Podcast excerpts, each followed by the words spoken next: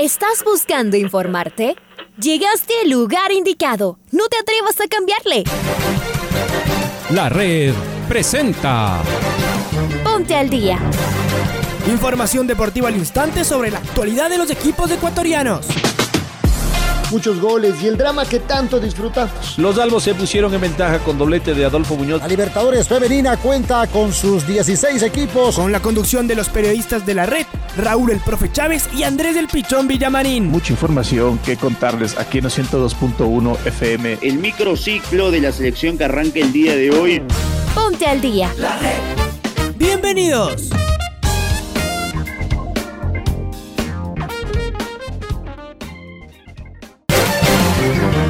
Amigos, amigas, hola, hola, ¿qué tal? ¿Cómo les va? ¿Cómo están? Tengan ustedes eh, muy, pero muy buenos días. El placer de poderlos saludar. Aquí estamos en eh, la primera edición del Noticiero al Día de la Red. Se saluda Andrés Villamarín Espinel como todos los días en compañía de Raúl Chávez, está Paola Yambay en Control Master. Mucho que informar dentro de las novedades que se han originado tanto en el deporte nacional como internacional. Vuelve los eh, hinchas a los estadios, 50% del aforo desde este fin de semana.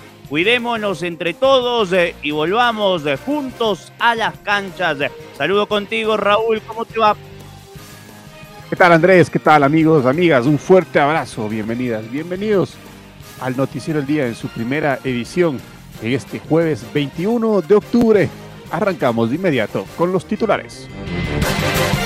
Se aprobó el retorno de los hinchas a los estadios.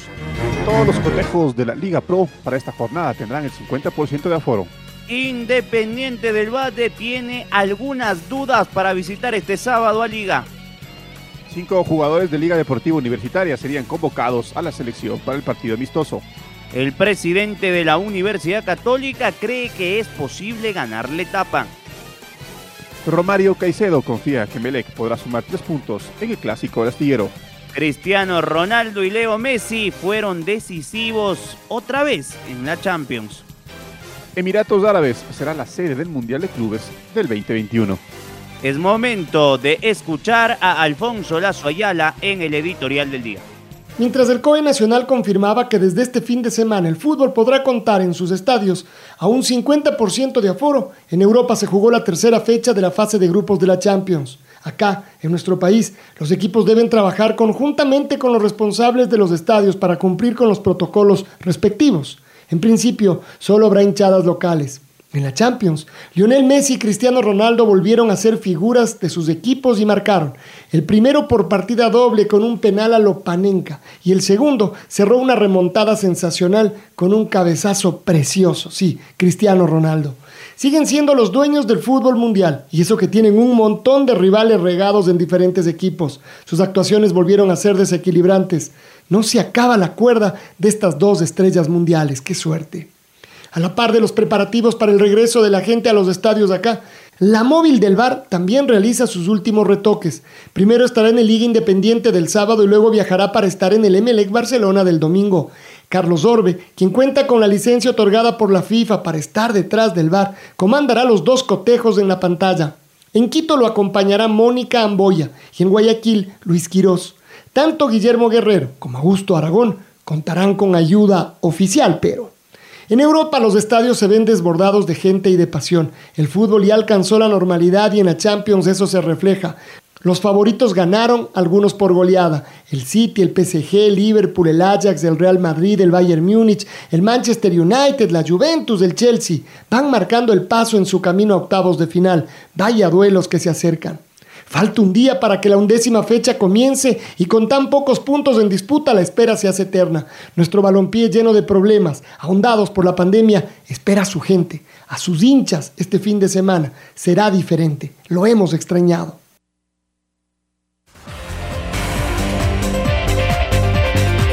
Justamente el momento de escuchar al mayor Juan Zapata, representante del COE Nacional, que se refiere al retorno de los hinchas para este fin de semana.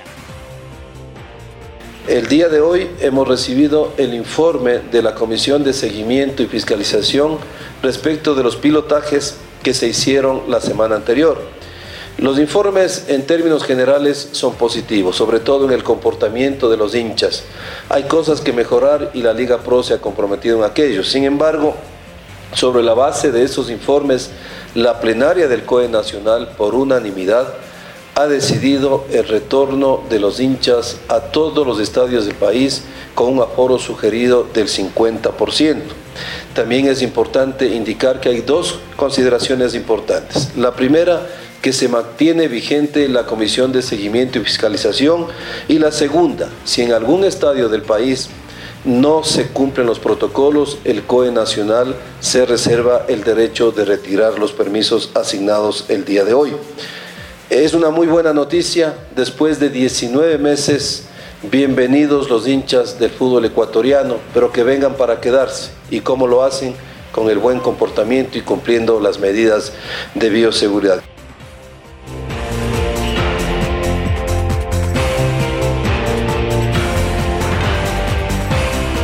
Escuchamos al mayor Juan Zapata y el regreso de los hinchas al estadio.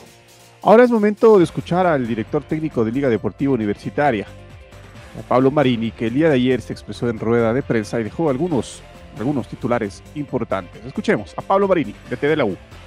Nosotros seguimos enfocados, seguimos convencidos de que vamos a pelear la etapa y hoy tenemos esa oportunidad enfrentando a un equipo que es eh, mantuvo durante todo este periodo la punta del campeonato y que está jugando muy bien, pero bueno, en estas instancias finales los rivales también tienen otros objetivos y muchas veces cuesta eh, mantener esa diferencia, que es lo que sucedió con, con, Independiente. Y sabemos del nivel que tiene, del trabajo que tienen, de su cuerpo técnico, de su profesionalismo pero también sabemos cómo jugarle, sabemos cómo va a ser el partido y creo que va a ser eh, tan duro para nosotros como para Independiente y nosotros estamos convencidos de realizar un juego muy bueno como para ganar.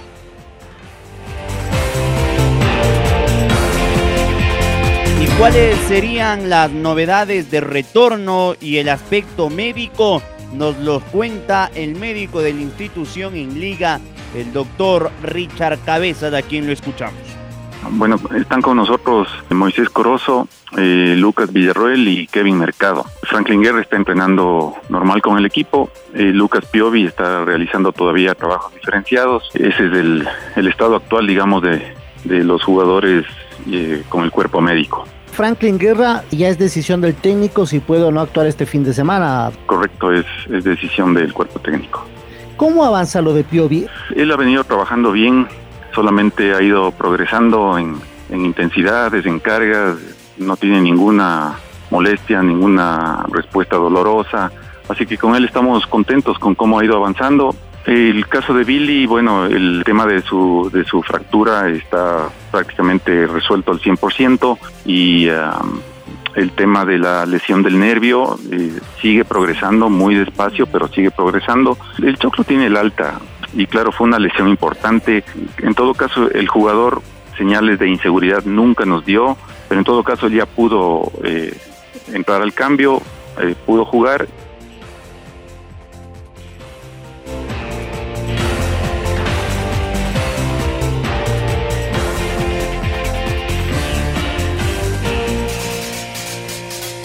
Cinco jugadores de Liga Deportiva Universitaria serían convocados por profesor Gustavo Alfaro para el partido amistoso de la próxima semana frente a México. El cuerpo técnico de los Albos no tiene ningún inconveniente en ceder a estos jugadores para la tricolor. Escuchemos a Luis Quiroz, que está con nosotros para que nos dé el informe. Hola Luchito, buen día. Hola Andrés y Raúl, un gusto saludarles. En Liga Deportiva Universitaria, cinco serán los jugadores convocados para este partido amistoso el próximo miércoles ante México en, el, en Charlotte. Nilson Angulo, Adolfo Muñoz, Cristian Cruz, Jordi Alcíbar y Yorcaev Reasco serán los convocados para el profesor Gustavo Alfaro. Por su parte, el profesor Pablo Marini manifestó que no tiene ningún inconveniente de prestar sus jugadores que vayan a la selección.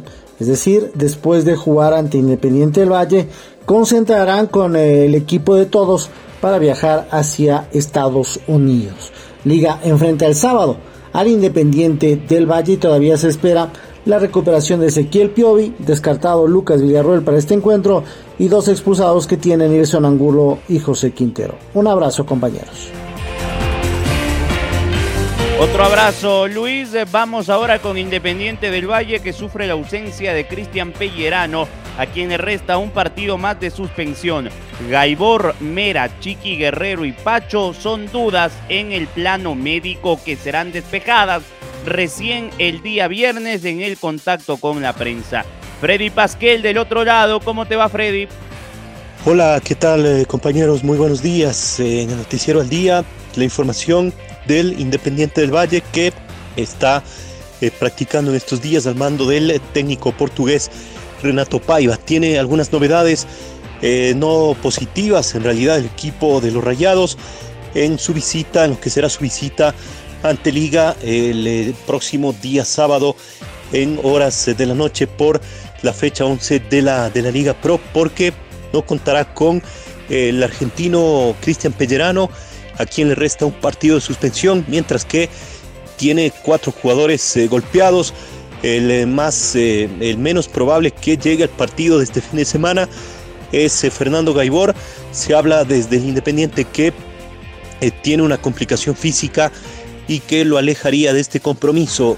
otros tres jugadores podrían llegar. Todo esto queda a disposición del cuerpo médico que dará su dictamen el día viernes cuando sea el contacto con los medios de comunicación del Independiente del Valle. Ellos son el cachorro Efren Mera, también el chiqui Fernando Guerrero y el zaguero William Pacho. Con estas novedades, el Independiente sigue preparando su partido decisivo frente a Liga de esta nueva jornada de la Liga Pro. El Independiente que sigue como líder con 21 puntos. Esta información entonces, compañeros, vuelvo con ustedes a este estudios. Muchas gracias, Freddy, por tu informe. Un fuerte abrazo. Y el lateral derecho del Club Sport Melec, Romario Caicedo, asegura que su equipo está concentrado en ganar los tres puntos en este clásico del astillero. Los azules son terceros en la tabla de posiciones con 18 unidades. Los separan tres puntos del líder, Independiente del Valle. Escuchemos a Romario Caicedo las declaraciones por el entrenamiento. Cada partido de los que faltan es una final y es un, partido muy importante y tenemos que hacer las cosas bien para sumar y, seguir escalando para conseguir el título que campeón. Sí, estamos tranquilos, contentos porque sumamos, eh, estamos en la pelea de ganar la, segunda etapa. Y hay que corregir, hacer una autocrítica, corregir errores para, sacar el arco en cero, estar concentrado desde la parte baja hasta la parte de arriba, hacer las cosas bien, hacernos una autocrítica de, cada partido que pase y, y sumar porque quedan cinco cinco finales que tenemos que, sumar para, conseguir el objetivo que es ganar el título. Sí, muy contento, estábamos con el apoyo del público. El partido pasado eh, no se nos abría el arco, estaba un poco complicado, pero creo que es muy importante que el público esté ahí porque saque un plus. Entonces, eh, si el partido próximo el público está, creo que va a ser favorable para nosotros. Ahí estaba la Roma, ahí estaba Caicedo. Sigamos con el clásico del astillero porque Fernando León, jugador del Barcelona, opinó sobre lo que se va a venir en el Capo el domingo a la noche. Lo escuchamos a León. Estamos trabajando duro esta semana, sabiendo de que nos vamos a enfrentar contra un gran rival, un rival que hace bien las cosas, un rival que te aprovecha, te ataca los espacios y nosotros no debemos cometer ningún error. Son seis finales que nos vamos a jugar para tratar de, conseguir el pase a la final y esperemos que, se nos dé, esperemos que se nos dé, vamos a trabajar duro, como te digo, son partidos difíciles, son partidos muy duros, pero nosotros somos conscientes de lo que nos estamos jugando y también sabemos la capacidad de cada uno de nosotros en el campo de juego.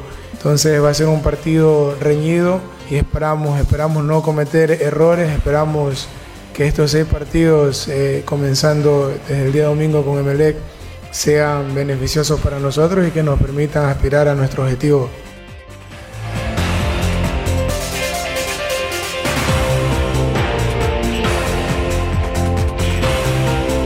Santiago Catani, presidente de Universidad Católica, se mostró optimista respecto al cierre del torneo y a la posibilidad de que su club pueda ganar la etapa y ser finalista de este 2021.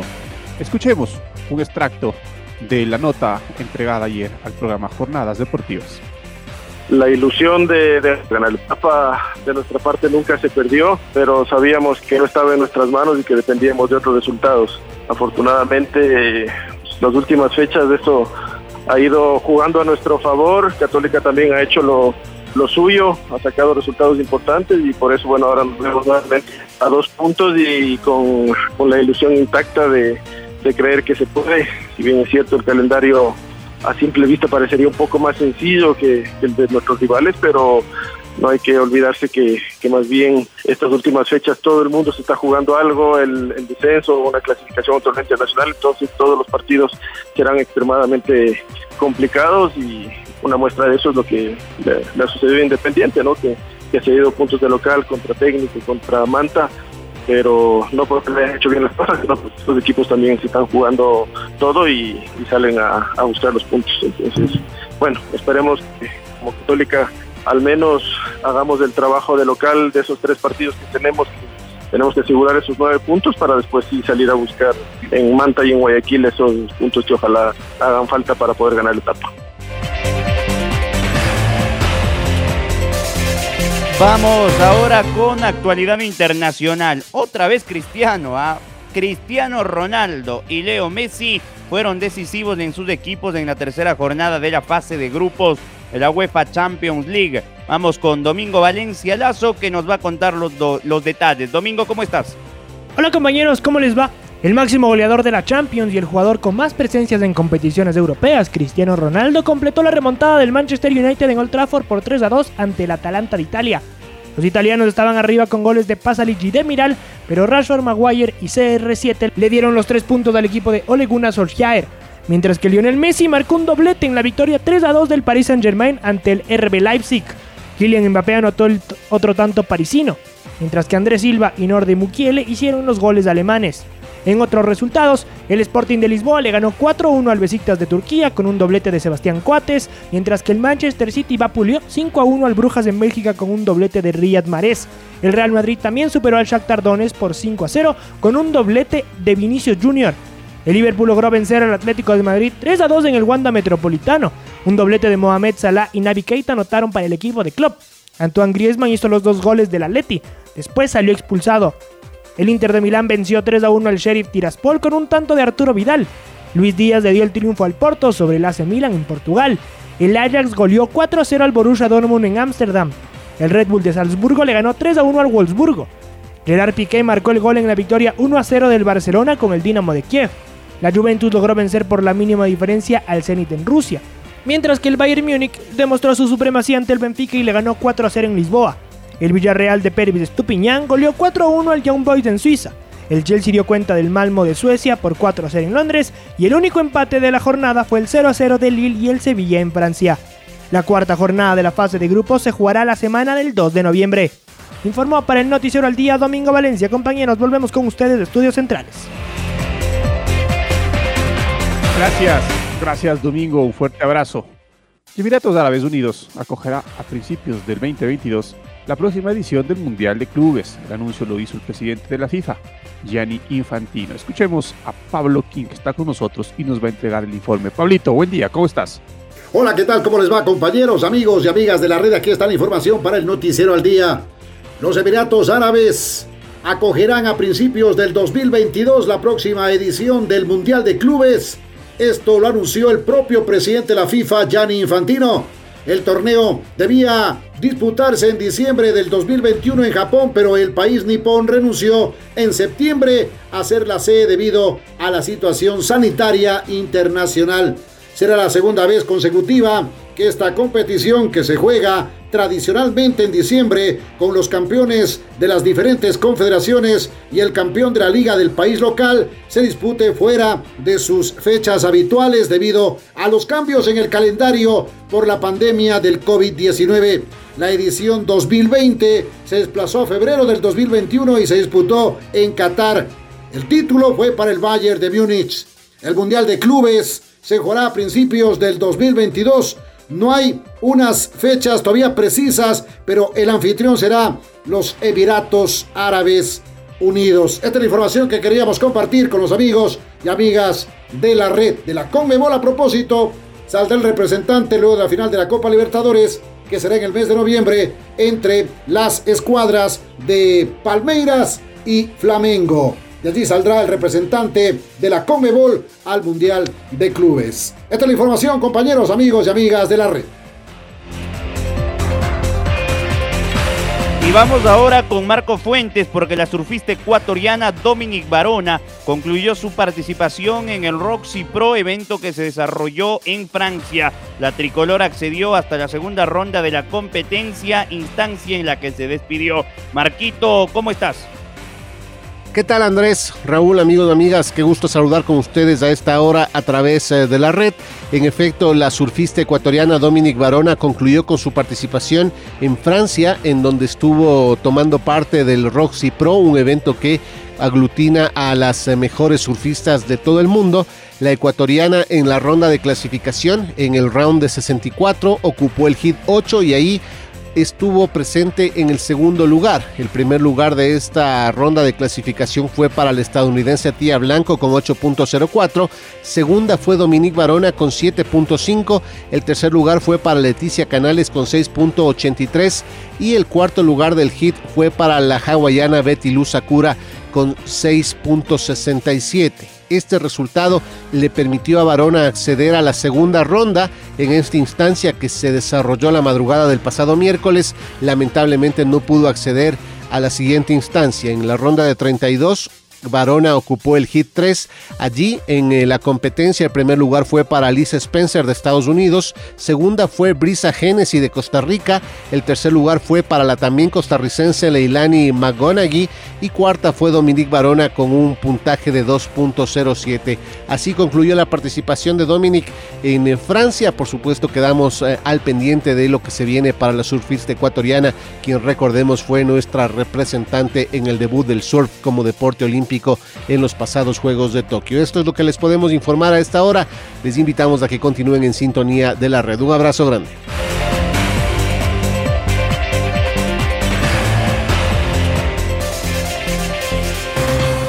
Es momento de escuchar el gol del recuerdo. El gol del recuerdo.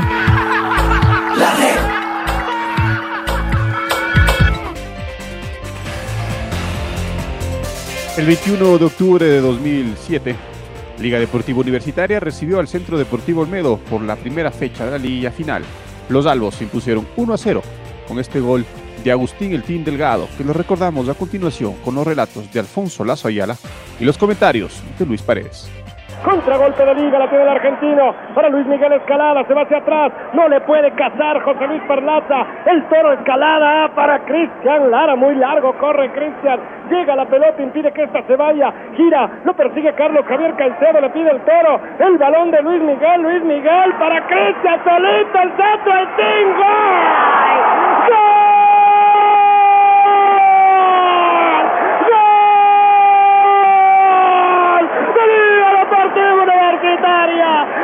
Comenzó Norberto Araujo en su propio terreno de juego. Después con Escalera, con Cristian Lara. Gran doble parada entre estos últimos dos y el centro. Y el Team Delgado ahí donde tienen que estar los goleadores para empujarla nomás. El Team Gol en Liga Deportiva Universitaria. Rompe el cerco del Olmedo de. Y a los siete minutos en la apertura de la liguilla final. Soñando con el título del 2007. Pone la primera el Team Delgado. Quien otro sabe de goles. A los 7 minutos 30, Liga 1, Olmedo 0. Tenía que ser el Team el que le ponga la alegría al estadio en esa jugada que la inicia Araujo para escalada. Este abrió sobre la derecha. Lara tiró el centro y el Team, su viejo romance, el gol, acaba de marcar sobre el poste izquierdo en el arco norte de Ponciano. A los 7 minutos, hay alegría en Ponciano con este gol de Agustín Delgado, insigne goleador. Ahora ya estás al día junto a nosotros. La red presentó Ponte al día. Informativo completo sobre la actualidad del fútbol que más nos gusta, en donde estés y a la hora que tú quieras. Quédate conectado con nosotros en las redes de la red. Síguenos como arroba la red Ecuador y no te pierdas los detalles del deporte minuto a minuto. Escúchanos en vivo en TuneIn y en los 102.1 FM en Quito. ¡Te esperamos!